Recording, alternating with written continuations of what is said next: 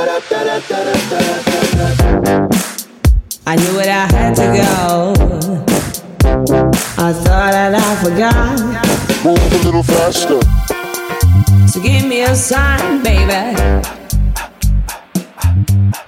Bonjour et bienvenue dans le podcastologue. Je suis ravi de vous accueillir dans cet épisode uniquement consacré à une entrevue. Vous le savez, si vous avez écouté les épisodes précédents, maintenant une semaine sur deux, nous aurons l'actualité et les discussions sur la techno entre Philippe, Bruno et moi.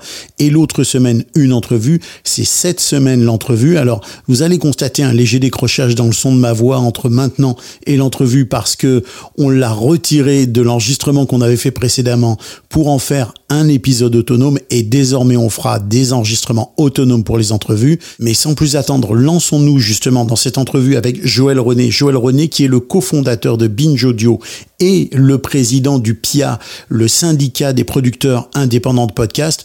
Inutile de vous dire qu'il y a beaucoup, beaucoup de très bons contenus dans cette émission. Vous allez entendre des choses hyper intéressantes. Nous avons appris beaucoup de choses et je suis certain que vous allez en apprendre aussi tout autant. Alors on commence immédiatement avec toi, Joël. Joël, tu es le président du PIA, le syndicat des producteurs indépendants de podcasts, mais tu es aussi le cofondateur de Binge Audio. Tu as été le directeur de la radio Le Move, ça va peut-être rappeler des souvenirs à certains. Tu as été directeur des nouveaux médias à Radio France. Tu as été consultant en numérique. Alors, est-ce que jusque-là, j'ai bon? Oui, oui, tout à fait. Euh, c'est dans un ordre à choisir, mais en gros... Euh, j'ai travaillé dix ans dans l'audiovisuel public, Radio France et hum, euh, Arte France. Et avant ça, je travaillais pour la presse, j'étais consultant indépendant. Et je me suis occupé d'abord de diriger le numérique avant de travailler dans la partie plus traditionnelle pour euh, effectivement euh, ben, faire fonctionner donc hum, le vieux média à l'ère numérique avec des innovations en distribution ou en contenu. Et j'ai quitté Radio France en 2014 pour fonder Binge Audio en 2016. Justement, Binge Audio, euh, on connaît beaucoup Binge Audio comme comme étant évidemment un studio de, production euh, de contenu euh, créatif, je dirais créatif dans le sens documentaire, euh, euh, mais aussi comme un studio qui produit des contenus pour des marques. Par contre, j'ai l'impression que vous vous êtes beaucoup beaucoup développé dans d'autres secteurs, notamment l'édition. Tu, tu tu évoquais récemment le fait que Binge Audio était finalement maintenant aussi une maison d'édition. Est-ce que vous développez dans d'autres secteurs comme euh, la production télé ou ce genre de choses? Ou vous restez sur, euh, sur les deux créneaux euh, édition et production audio?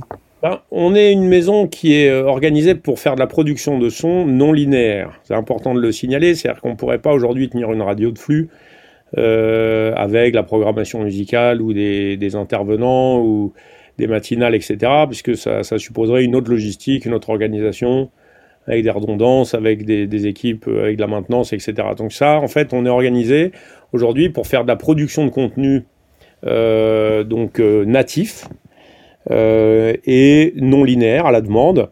Donc c'est, comme je disais, une vingtaine de personnes. On produit environ une centaine d'heures euh, par an euh, 100, 120 heures si je mets euh, dedans les productions qu'on fait, les productions commerciales.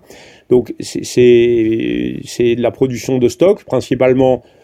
Euh, alors il y a, on va dire, quelques pourcents de fiction, c'est récent parce que c'est difficile à, financer. On fait euh, la moitié euh, qui reste, en gros, c'est de l'info, de l'entretien, plutôt du talk, des contenus d'information et puis l'autre moitié en documentaire. Quoi. En gros, des, des, formats réalisés avec une écriture, avec du montage complexe, avec l'ajout de musique originale, de sound design, etc. Ce qu'on ne fait pas forcément dans la partie euh, information. On fonctionne comme une radio avec des studios, une équipe permanente de techniciens, ils sont trois, réalisateurs. Et puis évidemment recours à des talents externes pour euh, à la fois soit de la réalisation du sound design, de la composition musicale ou aussi des auteurs euh, et différents intervenants. Donc euh, on fait, euh, on est organisé pour faire l'audio. Ça ne veut pas dire qu'on peut pas faire autre chose, mais ça demande quand même de choisir pour la raison pour laquelle on le fait. On a fait des livres parce que quand on a souhaité euh, vendre des adaptations de nos livres à des éditeurs, bah, on a pris un vent parce qu'ils nous disaient, mais non, on a un podcast qui s'appelle Les couilles sur la table. Alors évidemment, c'est notre podcast le plus connu. Et tous les éditeurs ont dit, ben non, ça marchera pas, c'est grossier, tout ça. Bon. En fait, on, a dit, bah, puisque personne n'en veut, on va l'éditer nous-mêmes, et on en a vendu 80 000. Donc on s'est dit, bah, finalement, on s'en sort pas si mal, on va en faire un deuxième, puis un troisième, etc. Donc aujourd'hui, on est éditeur, c'est une activité rentable, mais qu'on fait pareil, euh, qui est liée à notre activité audio. C'est-à-dire, c'est, on ne on pourrait pas être éditeur indépendant parce qu'en fait, euh, ça, ça, fonctionne, parce que ça s'appuie sur la logistique du studio. Euh, on mutualise des choses, on a la capacité de mobiliser les audiences pour préacheter les livres et les lancer. Donc, il y a une économie qui est rationnelle dans le cadre de notre activité. Pour la production vidéo, on a fait des captations euh, pour le compte de la télévision, on a, fait 40 euh, épisodes de À bientôt de te revoir, qui est le podcast qu'on fait avec Sophie Marie, dont le dernier épisode est diffusé le 9 janvier. Et euh, France Télévisions nous a acheté les droits, de, on a coproduit la captation pour leur antenne numérique, slash. Et donc, du coup, on a fait une captation et donc on a été producteur. C'est des cas où on fait nous-mêmes, mais sinon, dès qu'il s'agit de faire des adaptations audiovisuelles, ou certains bouquins, par exemple de la BD, on va plutôt travailler avec un, partenaire extérieur, c'est-à-dire un, co un coéditeur ou alors un producteur qui fait du cinéma, etc. On fait des choses qui sont à notre portée et qui déstabilisent pas trop. C'est-à-dire, par exemple, la question s'est posée un moment, est-ce qu'on fait des Twitch? Euh, liés à chaque enregistrement et tout ça. En fait, ça demande de rajouter un technicien, une chaîne technique supplémentaire, euh, de la distribution, bon, et, du coup du community management. Et en fait, au, final, L'économie de l'audio, euh, ça reste une économie euh, qui est avec un coût horaire qui doit rester modeste, eu égard en fait bah, au, marché. Et donc c'est compliqué de se déployer, de faire du multimédia 360 on est avant tout une maison d'audio. À propos de, de, de, studios audio, il y a de plus en plus de studios qui, lorsqu'ils démarrent un projet, euh, vont euh, essayer de, de l'attaquer multiplateforme, c'est-à-dire vont aller par exemple se chercher euh, un partenariat euh, en production télé ou avec un éditeur. Est-ce que vous pensez comme ça quand vous initiez un projet ou vous le pensez audio et puis après on verra ce que ça donne si, si c'est si adaptable? Alors, euh, en fait, ça dépend des, programmes. Il y a des programmes qui se prêtent à des adaptations. C'est-à-dire, en fait, quand on produit un contenu, on dit, quel qu'il soit, divertissement, euh, info, flux, euh, euh, documentaire ou fiction, on, demande, on, détient les droits d'adaptation pour en faire une œuvre audiovisuelle, cinéma, animation, livre ou même des t-shirts, ce que vous voulez. C'est-à-dire, en fait, on, a la possibilité de céder les droits ou d'adapter nous-mêmes. C'est ce qu'on fait avec les livres, c'est ce qu'on fait avec les captations, mais des fois, on, on, fait des copros où on cède les droits des tiers. Par exemple, on a cédé les droits d'adaptation du cœur sur la table en Italie, pour une version en italien. On a cédé les droits audiovisuels du cœur sur la table. On est en train de discuter avec des producteurs qui veulent faire du documentaire ou de la fiction. Bon. Donc, euh, ça, ça veut dire qu'on va choisir des projets qui, éventuellement, sur les projets les plus coûteux, c'est-à-dire documentaire avec des coûts horaires euh, de l'ordre de, 20 000 euros de l'heure ou 15 000 euros de l'heure, entre 10 et 20 000 on va dire, on va, on va effectivement euh, s'intéresser au fait que les droits sont adaptables. Mais en fait, tous les projets euh, finalement sont susceptibles d'être adaptés à partir du moment où il y a du talent et il y a, donc ce qui est bon pour le podcast peut être bon ailleurs entre guillemets. C'est-à-dire que on réfléchit pas en disant il va falloir concevoir en même temps tous les projets on se dit ça c'est bien, c'est un bon, d'abord un bon programme audio, c'est justifié de le faire en audio, et on détient les droits pour éventuellement pouvoir l'adapter. Et idéalement, si on en fait la promotion aussi, avant même d'avoir commencé à produire, mais ça nous occupe, il y a une personne qui s'occupe de ça chez nous, ça occupe pas toute la boîte, et c'est pas forcément conditionné. Euh, on, va d'abord analyser l'opportunité nous-mêmes de prendre le risque sur la production euh, on va pas euh, vérifier qu'on a un intérêt euh, dans toutes les cases avant de lancer parce que sinon en fait on ferait jamais rien. Tu parles de tous les projets euh, donc que vous avez tous les podcasts que vous lancez. Est-ce que sur les réseaux sociaux vous travaillez de la même manière Est-ce que vous ouvrez le, même nombre de comptes pour chaque projet que vous faites? Est-ce qu'il y y a une même logique pour tous les podcasts que vous que vous produisez? Ou alors c'est vraiment selon le podcast vous allez sur telle ou telle plateforme? Ou comment vous faites en, termes de euh, tu vois, de déploiement euh, sur les réseaux sociaux pour, pour chaque projet. C'est, un peu euh, selon, le, selon le podcast ou où vous avez la même méthodologie pour toutes? En gros, c'est, enfin, on dispose depuis deux ans en fait d'une responsable marketing qu'on a recrutée chez Google et qui elle un peu a rationalisé tout ça parce qu'on a fait des additions de différents trucs, ça s'est sédimenté et puis des fois on avait et puis après il y a des réseaux qui apparaissent, qui disparaissent, donc en gros, je dirais que on a aujourd'hui le réseau du podcast, c'est Instagram. Mais en fait, c'est parce que c'est là où les gens discutent des projets, se les recommandent. Ce qui est un paradoxe puisque c'est pas un réseau euh, en format texte réellement, donc c'est des, textes dans des images. Enfin, c'est peu. Bon, on va euh, produire plus de petits formats promotionnels euh, en vidéo carré, vidéo verticale, dans lequel on va parler de nos contenus. Euh, là où on n'est pas allé encore, parce qu'on n'a pas le temps, on a fait des trucs en Twitch pas mal, mais on a un rendement assez faible. Et euh, sur TikTok, en fait, on, le fait euh, voilà de manière annexe, mais pas principale. En gros, notre réseau principal c'est Instagram et Facebook, principalement Instagram. Et on a des comptes Twitter, mais en fait, au départ, on ouvrait systématiquement un compte Twitter par émission. Aujourd'hui, en gros, on a un compte Twitter, Instagram pour les grandes émissions, c'est-à-dire les, les, top 5. Mais les nouvelles émissions, on essaie plutôt de, de, euh, de créer qu'un compte Instagram quand euh, c'est des gros formats. Et sinon, on héberge le reste plutôt sous la marque Ombrelle Binge Audio. Parce que sinon, ça nous fait des déduplications un peu compliquées. On n'a pas le temps d'animer tout. On fait du doublonnage. C'est pas très facile. Donc, on a aujourd'hui, en gros, 4-5 euh, grands comptes Instagram. Pareil en Twitter et on vit avec ça quoi.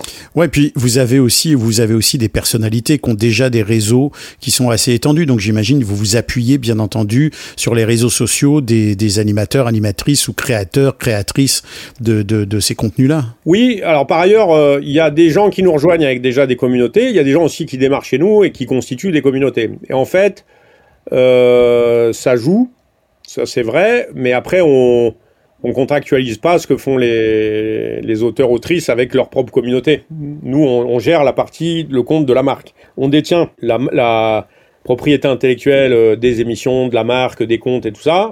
voilà, mais on les gère en général euh, de manière informelle, en bonne intelligence avec les talents. Après, les talents qui travaillent avec nous constituent, grâce aussi euh, au succès des podcasts, une communauté. Et après, on a des demandes de plus en plus, euh, notamment de la part des plateformes, qui souhaitent quand même, quand ils lancent un projet, avoir des auteurs qui disposent déjà d'une communauté d'une manière ou d'une autre, que ce soit YouTube, Instagram, TikTok, Facebook ou autre. C'est drôle, c'est un peu comme dans l'univers du livre où euh, au départ on s'intéressait pas du tout à ça et où maintenant systématiquement les éditeurs demandent aux auteurs euh, quelle est l'étendue de ton réseau, euh, combien tu as d'abonnés sur tes réseaux sociaux. On est vraiment dans le même dans les, les, mêmes paramètres. C'est assez c'est assez drôle, mais sans que ce soit sans que ce soit central. Je veux dire sans que ça soit c'est un petit plus. J'imagine que c'est pas une condition sine qua non évidemment. Bah, euh, oui, parce que quelqu'un qui a beaucoup de talent, euh, qu'on découvrirait inconnu, c'est idéal, parce que c'est là où toujours on peut mieux négocier avec lui euh, du travail et qu'il est plus disponible quand il commence à être connu. C'est qui qui parle là? C'est le, c'est le, le, patron de Binge ou c'est le patron du PIA du non, mais là je parle en tant que Binge, en fait, c'est que. Mais, mais en ce cas se présentera jamais.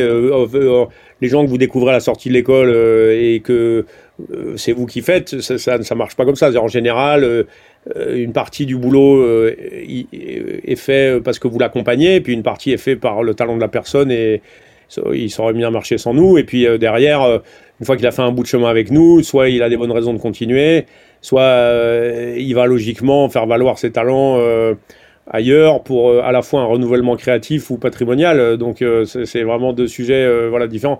Non, ce que je veux dire, c'est que c'est normal quand vous êtes éditeur, nous on est éditeur de radio, on est éditeur de livres, que quand vous travaillez avec un talent, d'abord ce qui compte c'est quand même le talent, on est dans le marketing de l'offre, mais euh, la notoriété, euh, j'irais, est utile, ça peut être un critère, et c'est logique, c'est vous c'est plus facile d'éditer un bouquin de quelqu'un de connu que quelqu'un d'inconnu, etc.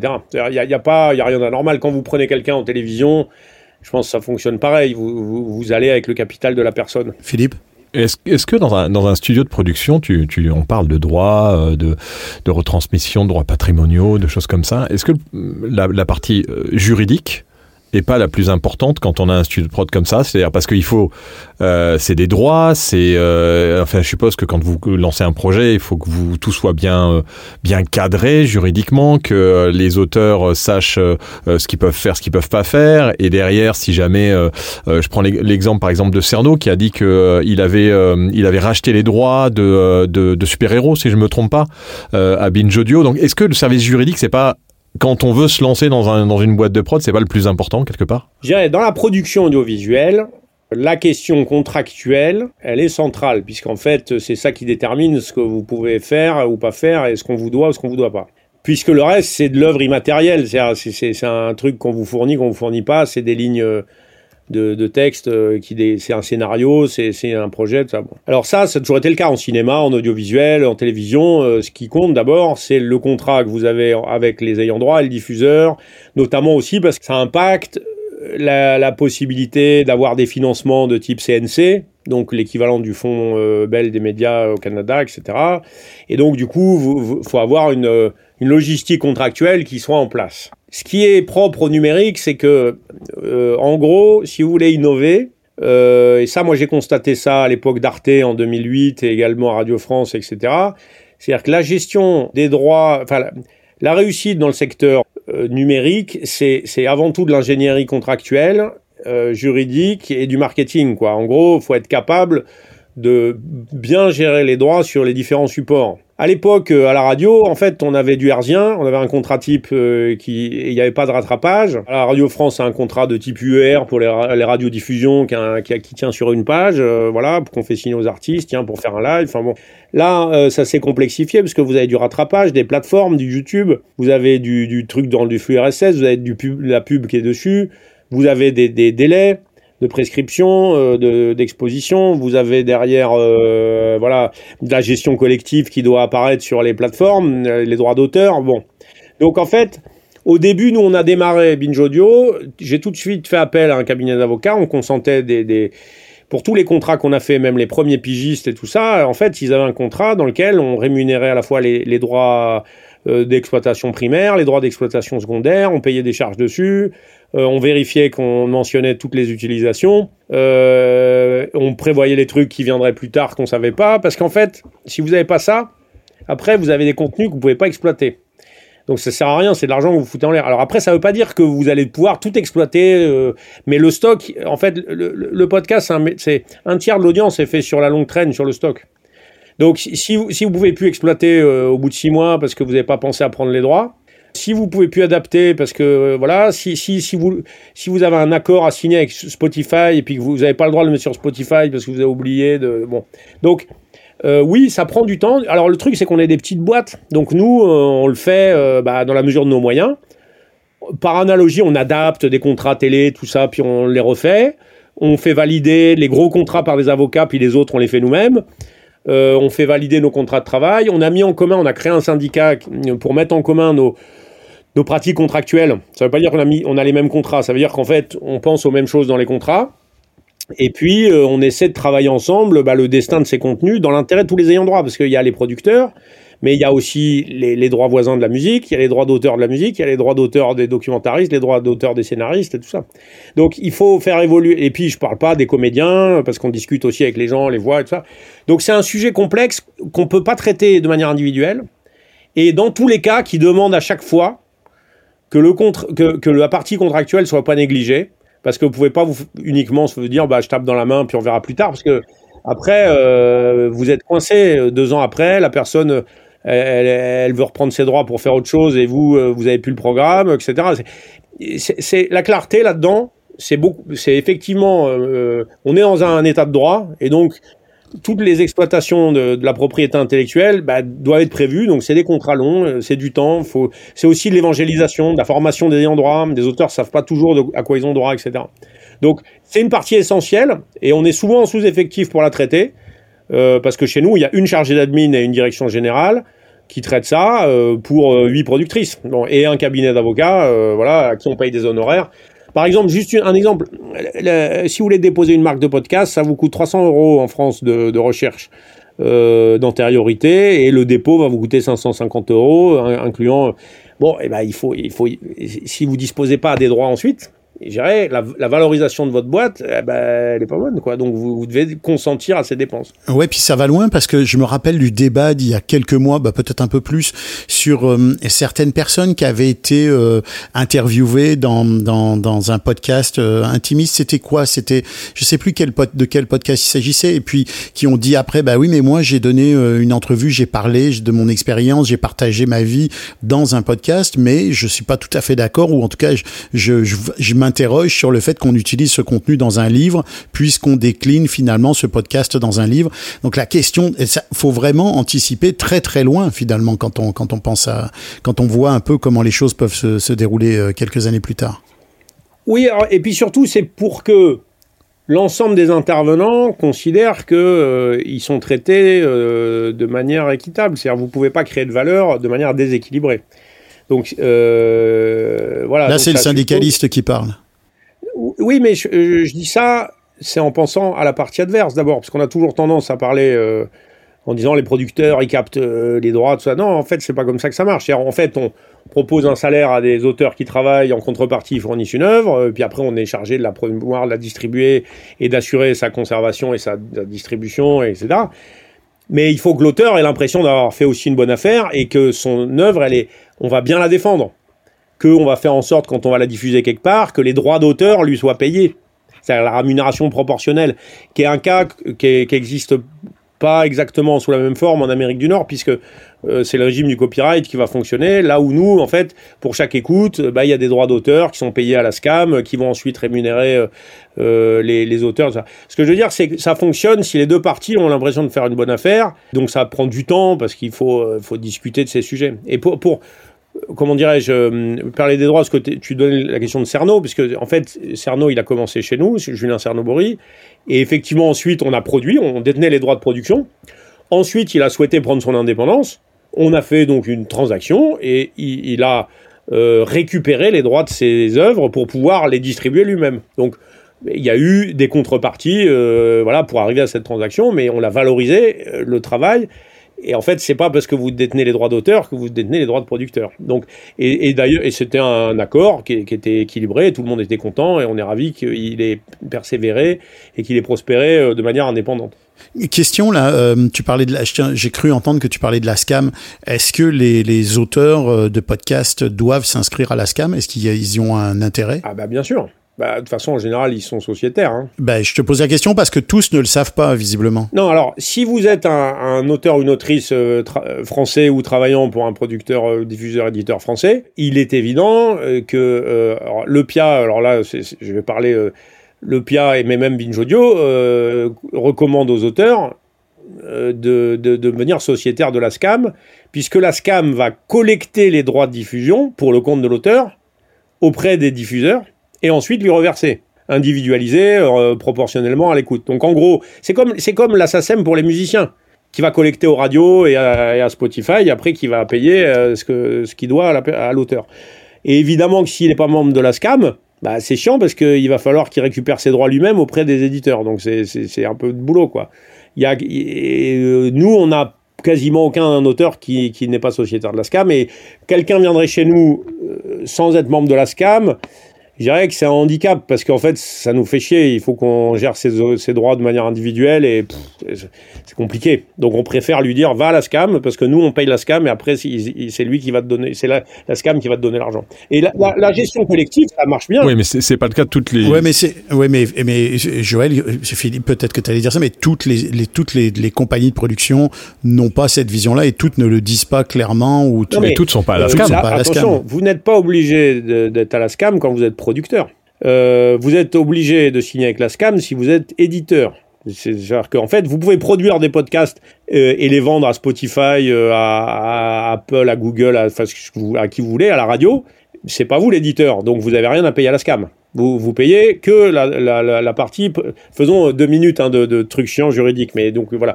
Ensuite, si, vous êtes une radio et que vous employez des, gens qui sont à la SCAM, qui souvent ils le sont parce que tous les journalistes euh, le sont, la plupart des, des, des, hosts le sont, etc. Bon, vous êtes obligé de signer à la SCAM, donc euh, parce que la, la SCAM détient les droits des ayants droit. Donc il va vous dire, bah il y a des gens. En fait, vous payez, vous devez payer, signer à la SCAM pour trois raisons. Je fais le boulot de la SCAM là. Vous communiquez une œuvre euh, du répertoire de la SCAM au public. La SCAM, c'est le documentaire principalement. Euh, vous le permettez son téléchargement et vous permettez son stockage en local. Donc c'est une des trois conditions, voire euh, voilà. Donc euh, moi je suis producteur et éditeur, c'est-à-dire je diffuse les podcasts sous la marque Binge Audio. Donc il faut que je paye à la SCAM. Une radio doit signer à la SCAM si, si elle diffuse encore une fois du documentaire, parce que si elle diffuse ni documentaire, ni entretien, bon voilà, c'est pareil. Vous n'êtes pas obligé d'être à la SACD si vous diffusez pas de fiction. Bon. Mais à partir du moment où vous diffusez euh, de la musique, il faudra signer avec la SACEM, diff- diffuser de la fiction, il faut signer avec la SACD, tout ça. parce que vous n'avez pas le choix, parce que euh, la SCAM détient un mandat pour euh, collecter. Donc, tous les producteurs éditeurs membres du syndicat PIA ont signé un accord, ou vont le faire quand ils ne l'ont pas fait, avec la SCAM, puisque en fait, euh, nous, on recommande la gestion collective pour le paiement des droits de, diffusion. Le droit de diffusion, hein, c'est euh, l'exploitation secondaire qui est faite d'une œuvre. C'est comme pour la musique, quand ça passe à la radio, eh ben, du coup, il doit y avoir un paiement qui est fait euh, proportionnel au nombre de passages et à l'audience. Et on, a, on va signer avec la SACEM aussi pour les mêmes raisons. On ne peut plus clair. C'est un peu chiant, ça, comme sujet, mais c'est fondamental. Non, mais oui, puis euh, écoute, euh, même si on s'adresse aux, aux gens qui font déjà partie ou qui, qui, qui sont déjà euh, plus ou moins impliqués dans l'industrie, c'est quand même des points qui restent, euh, moi, à mon avis, très méconnus. Alors, justement, tu parlais d'auteurs, de gens qui, qui, qui, qui sont qui, qui, qui développent des projets avec vous. Binge, comme, comme euh, en tant que en tant qu'entité de production et en tant qu'éditeur de contenu, ça se passe comment quand on veut vous soumettre un projet?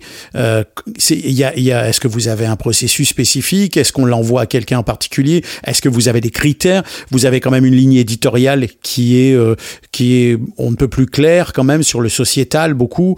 Euh, Donne-nous un peu les clés de, de, de, de, pour quelqu'un qui voudrait entrer en contact avec vous, vous proposer un projet. Alors, bah, on a un formulaire sur le site dans lequel on remplit, euh, donc euh, je sais plus trop ce qu'il y a marqué dessus d'ailleurs, mais en gros, c'est tout en bas. Il y a marqué euh, soumettre un projet. On l'a pas mis en gros dessus parce que voilà. Et en gros, on va dire, on a, euh, on explique ce qu'on veut.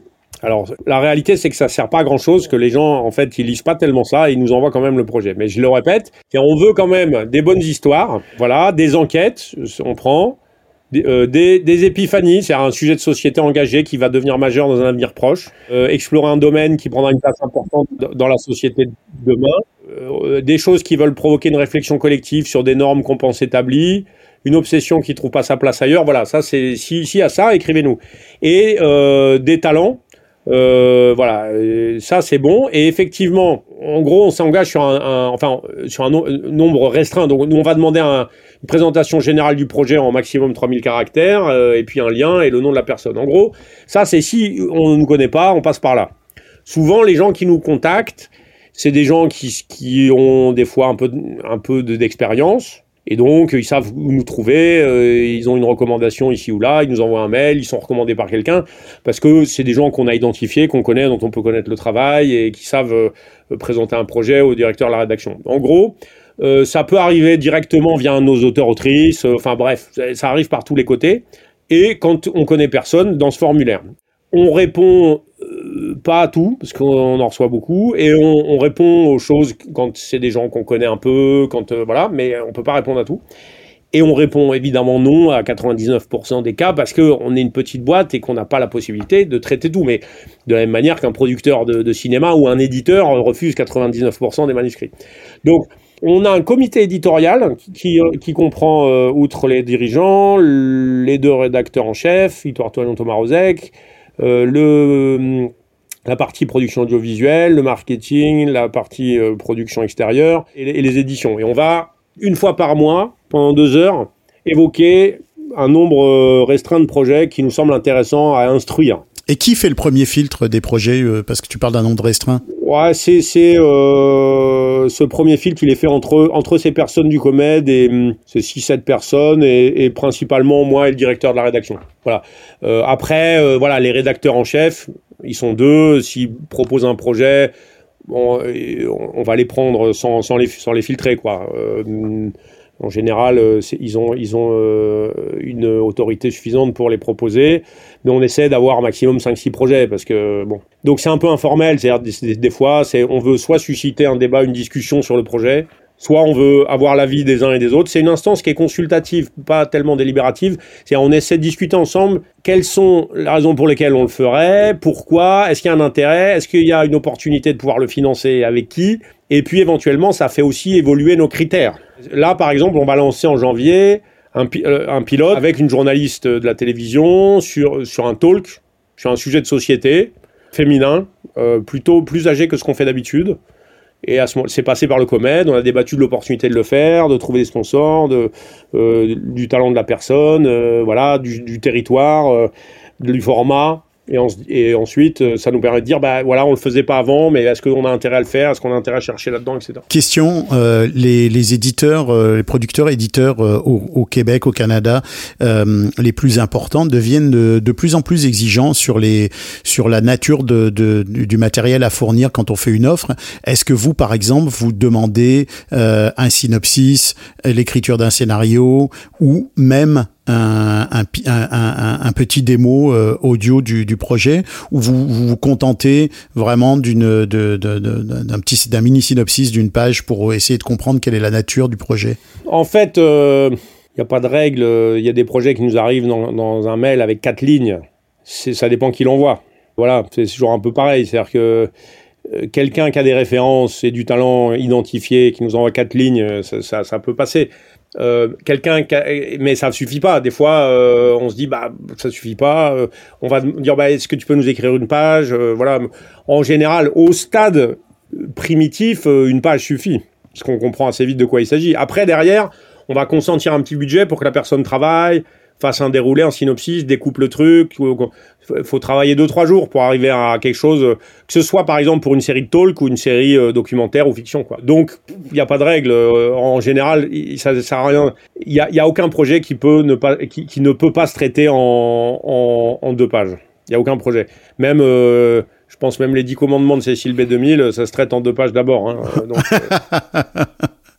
Non, mais c'est intéressant parce que euh, moi, je constate ça. J'ai, j'ai- j'ai- de temps en temps, on me demande euh, comment on fait pour se mettre un projet. Je vois que les demandes sont de plus en plus exigeantes.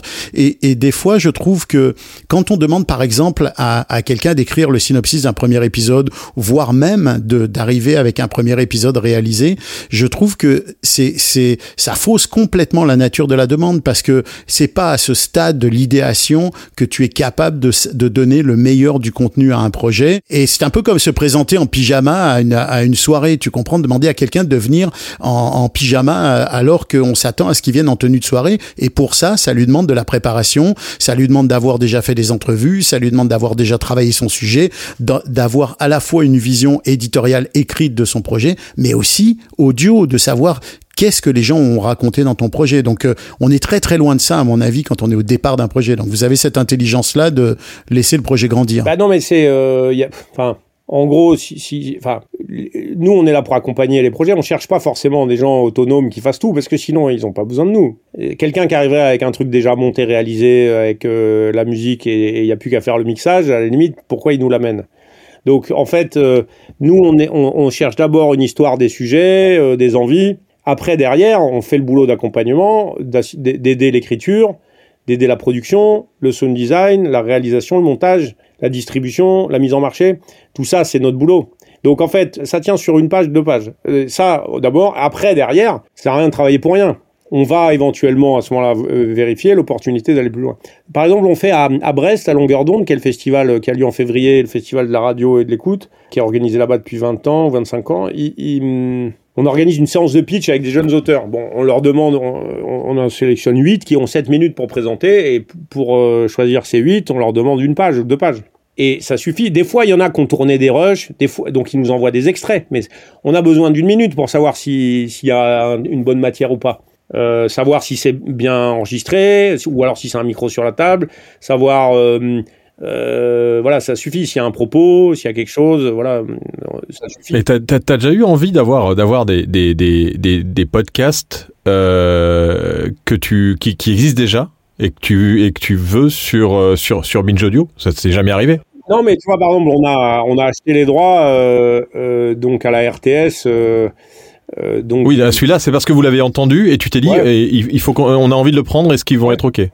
Mais euh, je voulais prendre les droits euh, du, du- du- des, des, des podcasts de, de Stéphane à Radio-Canada et ils n'ont pas voulu me les céder. euh, il y a- Ah ouais, bah, ouais, c'est normal. Mais, euh, Eh ouais, mais ça, c'est autre non, chose. qu'ils ils voulaient se les, les filer contre un radio francophone public. Mais les Suisses, sont, apparemment, sont, sont, sont Non, plus ouverts. Et c'est Ah, pour ouais, ça que ouais, quand, euh, on- on- quand, quand c'est la merde dans nos pays, on va tous chez les Suisses. hein, qu'il y a bien une raison. Quoi. Et, et donc, D'ailleurs, je vous signale, messieurs, qu'on est écouté, j'ai regardé les dernières statistiques du, du balado, le podcastologue, on est écouté en Belgique et aussi en Suisse. Ah oui, Alors, oui. je pense que ça doit être le être banquier de, Philippe, c'est qui nous Non, écoute. mais arrête on est tes- écouté, euh, avec tes clichés. Les, les, les, les- ils sont pas tous. euh, C'est vrai, les c'est Suisses. mal. C'est Comme vrai, c'est mal. vous étiez Euh, Canada, il y ça. avec des trappeurs en fait. euh, Vous allez. Ben, on est quand même deux au Cana deux Canadiens en haut ton d'écran et on a tous les deux la barbe, hein, je te signale. Euh, Pour répondre à la, à la question de Philippe, euh, de, de Philippe euh, en fait, au début, il arrivait qu'il y a des podcasts déjà faits, de gens qui travaillent, et puis on donne un coup de main. euh, on on, on, on s'occupait juste de faire l'enregistrement et on les produisait pas quoi. Mais en fait, après, on a du mal à les monétiser. Et puis, si on paye pas les gens, on peut pas diriger le programme quoi. Donc c'est- compliqué, euh, personne n'y retrouve trop son intérêt. Nous, on préfère euh, produire des trucs, les diffuser et être à l'initial. Après, il n'y a pas de second marché du podcast comme en télé ou en cinéma. Sinon, on- en fait, on achèterait plus souvent des trucs. On a quand, on a quand même une marque éditeur Binge Audio, donc on est plutôt à l'initiative des projets. Ça n'empêche pas d'être opportuniste quand euh, le cas se présente. Euh, par exemple, on avait, il y avait un truc à, à longueur d'onde qui avait gagné le prix euh, Petites Ondes en 2019. C'était sur, euh, une enquête en deux épisodes vraiment remarquable sur euh, un accident qu'il y avait eu dans des silos à sucre dans la Brie où il y avait eu deux morts, de cordistes en fait. Et bon, il y avait, été jugé. C'était une enquête sur les conditions de travail, sur l'accident. Bon, ben on avait acheté les droits de diffusion pour le diffuser chez nous. Euh, on avait acheté ça 500 euros euh, et puis on l'avait diffusé. On, peut on peut le faire quand voilà ça peut rentrer dans nos lignes quoi. Et justement, ligne, parlant de ligne euh, c'est quoi Comment tu définirais la ligne éditoriale de Binge aujourd'hui? Eh ben, tu sais, la ligne éditoriale, ça, se définit souvent un peu par défaut, par, opposition, c'est-à-dire à ce qu'on n'est pas, quoi. Et c'est vivant. C'est compliqué de dire, euh, on est la ligne euh, des sujets de société, de déconstruction euh, progressiste, 25-35, euh, parce qu'en fait, c'est pas que vrai. On, a fait plusieurs pilotes. euh, on n'a jamais réussi à le produire, mais c'était sur les, grandes, les dernières batailles de l'armée française. Le, pont de la Vrebnia, euh, il y avait euh, l'assaut de l'hôtel Radisson, enfin, qui était soit des combats de haute intensité, soit des en Afghanistan notamment, etc. Et on a bon. Entre guillemets, c'est des sujets de droite, hein, mais en fait, on l'avait avec un auteur d'ailleurs qui était un auteur connu dans ce secteur, qui est plutôt un auteur de droite, mais on l'avait fait à, notre manière et euh, il y avait une dimension narrative. En fait, c'était d'ailleurs, on a été rattrapé par l'actualité, c'est l'idée de dire, mais en fait, on est en guerre depuis 50 ans euh, parce que la- l'armée française, elle passe son temps euh, toute l'année, euh, et puis il y a- une, vingtaine de morts par an euh, les années calmes euh, de gens. Euh, soit d'accidents de la route, soit qui prennent des bastos euh, de différents ennemis, euh, et donc il faut le raconter. Et ça, euh, on, bon, alors en interne, les gens étaient dubitatifs, euh, on n'a pas, bon, c'était compliqué de le monter. Mais ce que je veux dire, c'est que c'est un sujet dont on n'aurait pas pu penser que nous, on aurait pu le faire. Mais par exemple, on n'a pas de limite euh, sur la façon dont on, les sujets dont on pourrait s'emparer. Donc en fait, la ligne éditoriale, c'est vivant, c'est un truc qu'on va euh, en chaque comité éditorial, conférence de rédaction, on va se poser la question de l'opportunité de le faire, de l'intérêt et de la cohérence surtout. Est-ce que les gens qui nous écoutent trouveraient cohérent qu'on le fasse? Est-ce qu'on est justifié et légitime à le faire? C'est principalement ça. En gros. euh, on va quand même traiter de sujets dans une perspective d'aller défricher des terrains et euh, de mettre en avant des thématiques importantes qui, qui, sont utiles au sein de la société. Voilà, euh, j'essaie de le résumer comme ça, mais ça définit pas de manière exhaustive ce qu'on fait. On peut faire autre chose. Qu'est-ce que tu penses, euh, Joël, de, de ces boîtes qui, qui rachètent, genre Podix et, et autres, qui rachètent des boîtes de, de prod? C'est quoi ton avis sur, sur ce phénomène nouveau? Bah, en fait, il se passe euh, dans le podcast, ce qui se passe euh, dans l'audiovisuel, euh, le cinéma, la production de flux, de documentaires, de fiction. Aujourd'hui, c'est un secteur. alors, avec la différence, c'est que la production audiovisuelle, elle est aidée. Il y a, des fonds d'aide à la production. Donc voilà. Mais aujourd'hui, vous avez des groupes comme Banijay, Media One, Elephant, tout ça, Webedia, c'est des boîtes qui elles-mêmes possèdent euh, 50, euh, 100, 120 boîtes. Pourquoi? Parce qu'en fait, on travaille sur des formats du développement, c'est souvent une addition de, segments, en fait, ce marché. Et on peut pas traiter le marché audiovisuel euh, de manière massive. Donc, c'est plus utile d'avoir 10 boîtes avec 5-10 personnes que d'avoir une boîte euh, de 50, parce qu'en fait, vous n'allez pas pouvoir faire tout ce que veulent toutes les chaînes, par exemple. Bon, c'est la même chose en podcast. C'est-à-dire qu'en fait, le podcast, c'est un marché qui grossit, mais pas suffisamment vite. Et donc, il y a un nécessaire mouvement de consolidation. C'est-à-dire, en gros, on garde, euh, on mutualise un peu ce qui peut être mutualisé, le légal, le juridique, le, le traitement des paix, euh, la gestion, euh, les, régies publicitaires. Et on garde spécifique les marques qui auront chacun un public avec une autonomie artistique dans chacun des, formats, dans, chacun des marques. Ça, c'est un mouvement qui a démarré chez nous dans le podcast l'an dernier et qui, à mon avis, est pas prêt de s'arrêter. Ça va continuer. Il y aura des consolidations, des fusions, des rachats et des nouvelles boîtes qui vont arriver. Voilà, ça va être un mouvement un peu comme ça. C'est comme dans l'audiovisuel ou le cinéma. Et là, on, on, bascule vers le vers le, le, le, le syndicaliste, le président du PIA. T'as pas peur que ça finisse par une concentration, justement, pas forcément euh, de, de, de euh, pas, pas forcément problématique sur le plan de, de, de, des boîtes qui sont différentes les unes des autres, mais plus sur l'éditorial, que ça finisse un peu comme dans la presse papier, où cette concentration éditoriale finalement aboutit à avoir des, des, des des, mammouths de, dans tel ou tel domaine qui, qui resserrent de plus en plus l'éditorial le, sur un ou deux angles Alors, dans la presse papier, t'as pas. Euh, T'as quand même de la diversité. Tu peux pas dire qu'il y a un journal qui est en position de monopole. Le monopole, il se fait sur la distribution, euh, Google, mais en fait, derrière... Bah, il se fait sur les propriétaires, quand même. T'as as quelques grands propriétaires oui, qui... mais alors, c'est encore un autre... Enfin, aujourd'hui, la question, c'est que la presse... Mais restons sur le podcast. Restons sur le podcast là-dessus. Le podcast, on n'a pas de système d'aide à la production. Donc en fait, euh, bah du coup, euh, on est plus fragile. Bon, mais euh, avant qu'il y ait quelqu'un qui soit en position de monopole, déjà il y a personne en monopole dans le cinéma, la télé non plus en production. En fait, il y a des gros trucs sur le flux, tu as des gens incontournables, Banijay, tout ça, un démol, enfin voilà. Mais personne n'est tout seul. Donc en fait, tu as quand même de la concurrence. De toute façon, et dans le podcast, ça restera pareil. Ce qu'il faut éviter, surtout, c'est pas tellement au niveau de la production, c'est au niveau de la distri. C'est en fait, aujourd'hui, pour faire court, les podcasts de binge, 40% de la diffusion, c'est fait par Apple, 40% Spotify, et le reste, c'est euh, 8% Deezer, euh, 6% Podcast Addict, et voilà, et puis un peu. Et t'as en plus du YouTube, que je compte pas là-dedans, donc YouTube ferait, euh, ferait, ferait quasiment 10% du total. Donc ce serait 35, 35, 10, 8, enfin voilà. Bon, euh, Apple faisait 60% ou 70% il y, il y a 5 ans et, Spotify zéro. Bon, il y a quand même un paysage, même s'il y a des gros, personne n'est en monopole. Personne peut imposer en fait ses conditions. Euh, mais le, jour où on est comme la presse avec Google, c'est-à-dire le jour et ça n'arrivera pas euh, où euh, Spotify fait 95% de la diffusion, bah là c'est chiant parce qu'il va diffuser non pas que le podcast mais aussi la radio. Et donc euh, derrière, c'est l'accès en fait euh, au contenu linéaire et non linéaire qui va être intermédiaire et on aura les mêmes problèmes que la presse avec Google. Sur la production, aujourd'hui, on n'a pas de risque monopolistique. Sur la diffusion, oui, on en a un, parce qu'en plus, c'est des boîtes euh, qui ont en fait des, agendas euh, qui consistent à intermédier et à ne pas rémunérer euh, pour cette intermédiation et à capter la valeur. Bon, bah ça c'est chiant. Après, Spotify, par exemple, c'est aussi du coup ils ont une politique en France qu'il faut quand même saluer où ils commandent de la production originale. Donc c'est-à-dire qu'il y, a, y a plusieurs entités. Hein. Ils sont diffuseurs, mais aussi ils sont producteurs et ils achètent ou ils coproduisent. Donc c'est aussi des clients de binge. Mais sur la partie diffusion, je dirais que euh, on a des rapports où ils sont, ils sont, ils ont des rapports de dans le rapport de force. On est dans les contrats, euh, on n'est pas en position de force quand on est un petit studio, mais ils ont, ils sont pas menaçants sur le marché euh, tant qu'ils font pas 90%. Et aujourd'hui, ils sont pas prêts de les faire. Ça reste un acteur dans un marché diversifié, donc concurrentiel, avec la concurrence entre les acteurs. Et donc ça, c'est plutôt sain. Et c'est pour, et d'ailleurs, nous en tant que producteurs, on est ravis qu'il y ait de la concurrence dans la distribution parce que du coup, ça, ça fait aussi plus de clients pour nos c'est comme pour les producteurs audiovisuels, il y a plusieurs télévisions à qui ils peuvent vendre les, les formats. Et on est ravis, nous, des collaborations qu'on a sur la partie production avec Spotify, Audible, Amazon, etc.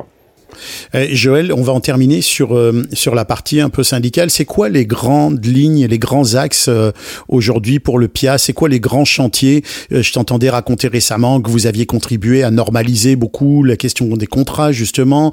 Vous aviez travaillé sur euh, sur les conditions de travail, etc. C'est quoi les grands chantiers à venir du du PIA sur sur les prochains mois, prochaines années? En gros, la première étape, tu l'as cité, c'était euh, essayer de, rendre lisible le marché par l'ensemble des interlocuteurs, donc les ayants droit, les auteurs, le, le gouvernement, les, enfin gens, euh, les plateformes, etc. On, mène des discussions avec tout le monde.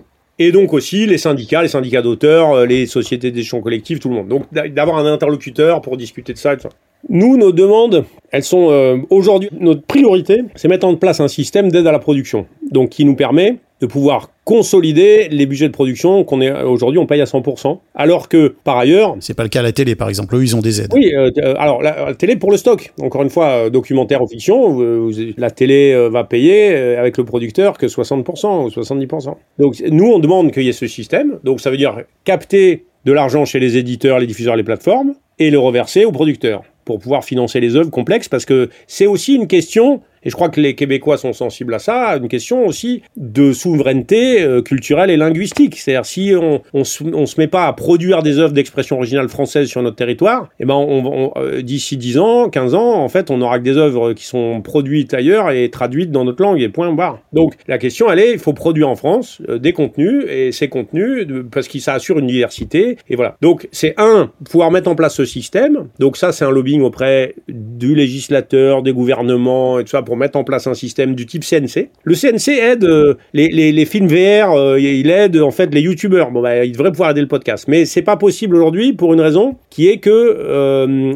on n'est pas considéré comme une œuvre audiovisuelle parce qu'il n'y a pas d'image. Donc on ne peut pas bénéficier des dispositifs de soutien pour cette raison. La loi définit que l'œuvre audiovisuelle doit avoir l'image, sinon c'est pas audiovisuel. Et, du coup, elle définit pas l'œuvre sonore. De la même manière, on peut pas avoir d'aide à la presse parce qu'on n'est pas sous forme écrite. Donc en fait, on est dans la zone d'ombre. Donc on veut sortir de la zone d'ombre. Euh, on veut pas des subventions. On veut être dans un dispositif vertueux de redistribution pour aider la création et, pour soutenir en fait la production francophone. Donc ça, c'est le point. Et avec ça, ça veut dire aide. Alors c'est c'est de l'aide sélective en général avec une commission euh, qui dit bah ce projet, je vais, il est pas mal. Euh, on va on va filer euh, 30% du budget avec un maximum de temps et tout ça. Bon, avec rendu de compte, avec euh, voilà. Et ensuite euh, aussi crédit d'impôt parce qu'aujourd'hui euh, l'audiovisuel, pareil, euh, quand vous employez des, des comédiens français, scénaristes, vous produisez des heures de contenu de stock français, bah, vous pouvez disposer d'un crédit d'impôt et ça c'est une aide euh, évidemment directe qui a un impact important sur la viabilité de nos entreprises. Et ça c'est le premier combat. Le deuxième combat, bah, il est euh, plutôt à moyen long terme, c'est la question du rapport avec les diffuseurs, donc les plateformes que j'ai citées. Mais ça, à court terme, bon, on n'a pas le temps de s'occuper de ça, euh, voilà, on peut pas tout faire. Et euh, après, on a un sujet, c'est d'amener Radio France à plus de concertation euh, dans la façon de se comporter sur le marché de l'audio, parce qu'il représente un stock important, c'est-à-dire en gros euh, la moitié de la, consommation de, podcasts avec le replay le natif qu'ils font, et notamment aussi qu'ils puissent ouvrir euh, une partie de leur production à la production extérieure. En gros, ça fait partie de nos demandes, euh, donc c'est les sujets de lobbying qu'on a aujourd'hui.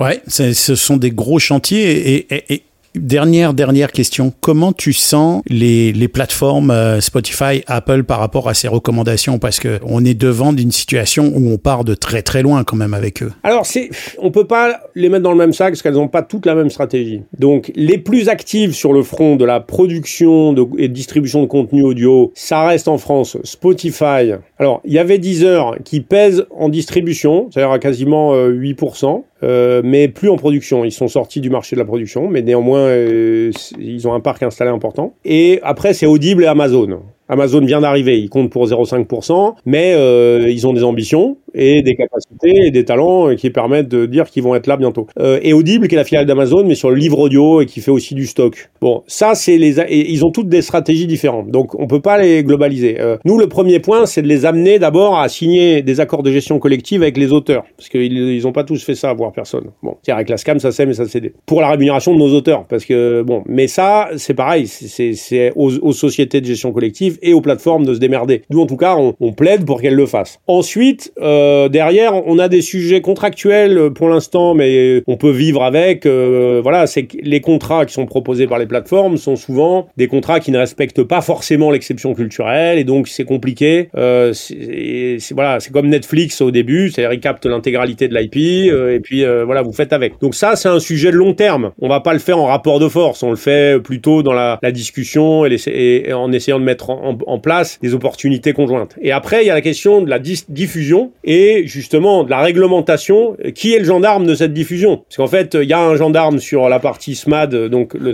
les services multimédia euh, audiovisuels à la demande, c'est-à-dire les Netflix, les Disney, euh, la télévision, les Canal+, tout ça, il y a des gendarmes, c'est l'Arcom en France, mais sur l'audio, il y en a pas. Bon, et ça, ce sera un sujet de, avec les plateformes dans un deuxième temps. Mais encore une fois, aujourd'hui, ces plateformes-là, elles sont importantes pour le développement du marché et pour la plupart d'entre elles, elles contribuent à la production originale. Donc, c'est plutôt des partenaires, mais c'est des partenaires sur lesquels on a quand même des sujets de divergence. Est-ce que, euh, est-ce que Spotify, à t'entendre, est-ce que Spotify, par exemple, s'achète un peu du long terme en contribuant à la production euh, Tu vois ce que je veux dire? Est-ce que euh, est-ce que euh, oui, est-ce qu'ils jouent euh, cette carte-là en disant ben nous on produit quand même du contenu francophone, on fait travailler les artistes, on fait travailler les producteurs, donc euh, soyez pas trop, ayez pas les dents trop longues sur le reste? Honnêtement, je peux pas te répondre à la place de Spotify sur la, raison stratégique pour laquelle ils font ça, et il est fort possible que, y compris les équipes de Spotify France, ne, ne puissent pas répondre puisque les décisions sont quand même très centralisées. Donc en gros, c'est compliqué d'interpréter la raison euh, ce qui est ce qui est clair aujourd'hui, c'est que Spotify, si on doit le voir, euh, a un intérêt à la production de contenu local, et en tout cas a fait le pari d'investir dans la production de contenu local, parce que le marché de l'audio parlé non linéaire, il est local. C'est-à-dire en, gros, 99% de l'audio parlé euh, en France, il est produit en France. En gros,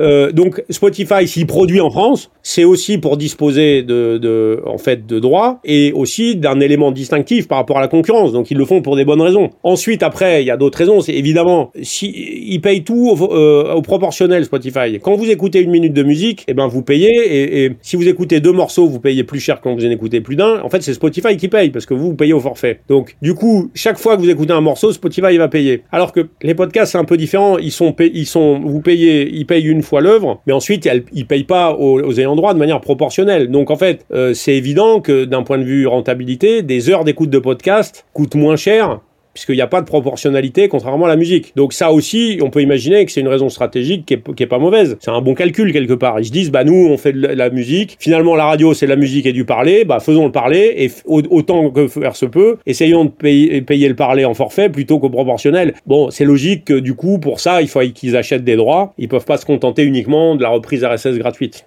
Donc voilà, la raison pour laquelle ils font, c'est qu'ils ont besoin d'avoir un élément distinctif, ils ont besoin de soutenir les autres usages.